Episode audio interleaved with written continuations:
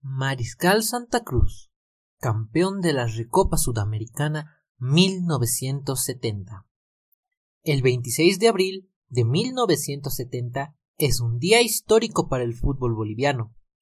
Por primera vez y única, un club del país se consagró campeón de un torneo internacional oficial organizado por la Conmebol.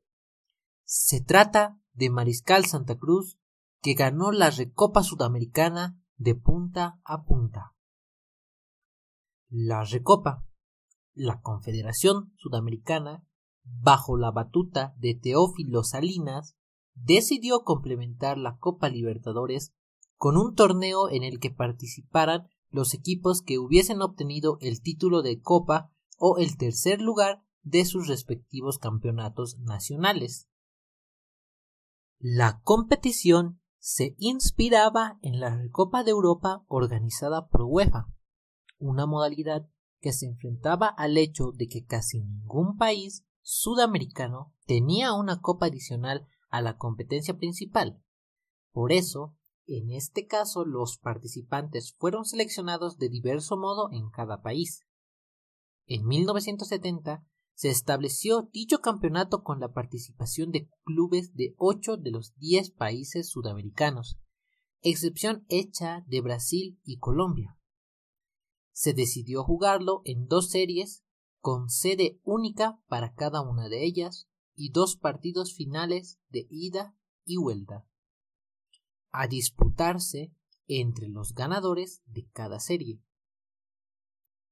En 1971 se organizó la segunda versión, pero la inasistencia de seis de los diez clubes clasificados llevó a la prematura desaparición de esta competición.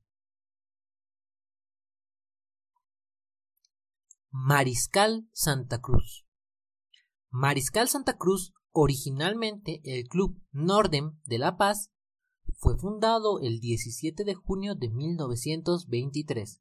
En 1958 Nordem descendió a la Primera B.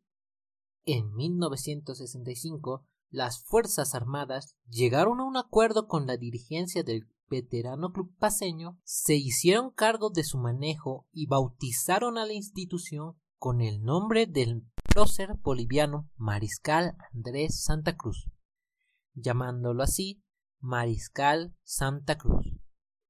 Su uniforme era una camiseta albiceleste listada como la de Racing de la Argentina, pantalón negro y medias grises. Con esa inyección económica provista por el ejército, ascendió a la primera A de La Paz en 1966 disputó su primer torneo local en 1967, ocupando el cuarto lugar por gol diferencia con Die Strongers, que ocupó la tercera plaza. En 1968 logró la tercera ubicación. En 1969 volvió a ocupar la tercera posición con derecho a participar en el torneo nacional Simón Bolívar. En esta competencia Ocupó también la tercera posición, lo que lo habilitó para disputar la Recopa Sudamericana.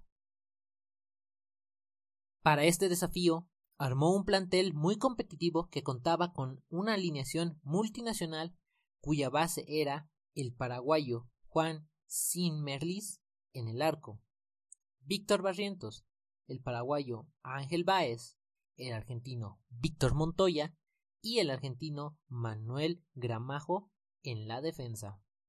El paraguayo José Jiménez y el paraguayo Eliseo Báez en el mediocampo. Genaro Hurtado, Remberto González, el argentino nacionalizado Juan Américo Díaz y el argentino nacionalizado Juan Farías en el ataque.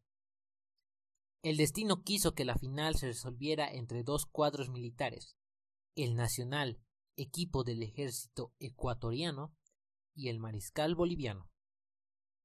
El partido de ida se jugó en el estadio Atahualpa de Quito el 19 de abril. Fue un encuentro duro en el que la defensa boliviana marcó presencia, particularmente Montoya, de un físico privilegiado para el puesto de marcador central. El 26 de abril llegó la gloria. El Siles estaba lleno a rebosar. A pesar de que el local era un equipo joven y con muy poca hinchada propia, pero el público sentía que estaba en el umbral de un éxito sin precedentes. Ambos equipos midieron fuerzas y se tantearon mutuamente. Daba la impresión de que el partido iba a repetir las tablas como en Quito.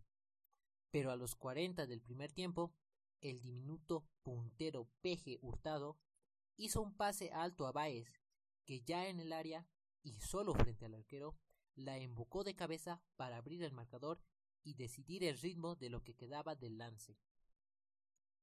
El equipo albiceleste había conseguido una hazaña, campeón de la Recopa Sudamericana, que se ve reflejada en las cifras. Invicto después de seis partidos, con cuatro triunfos y dos empates, diez goles a favor y solo tres en contra, con un total de diez puntos sobre doce posibles y un gol diferencia de más siete. Como no podía ser de otra manera, los campeones visitaron al presidente de la República, entonces Alfredo Obando Candia, militar y presidente honorario de Mariscal Santa Cruz. A pesar de este momento extraordinario, el equipo campeón tenía la suerte ya echada. Participó en los torneos paseños hasta 1976, pero al poco tiempo de la creación de la liga, el alto mando militar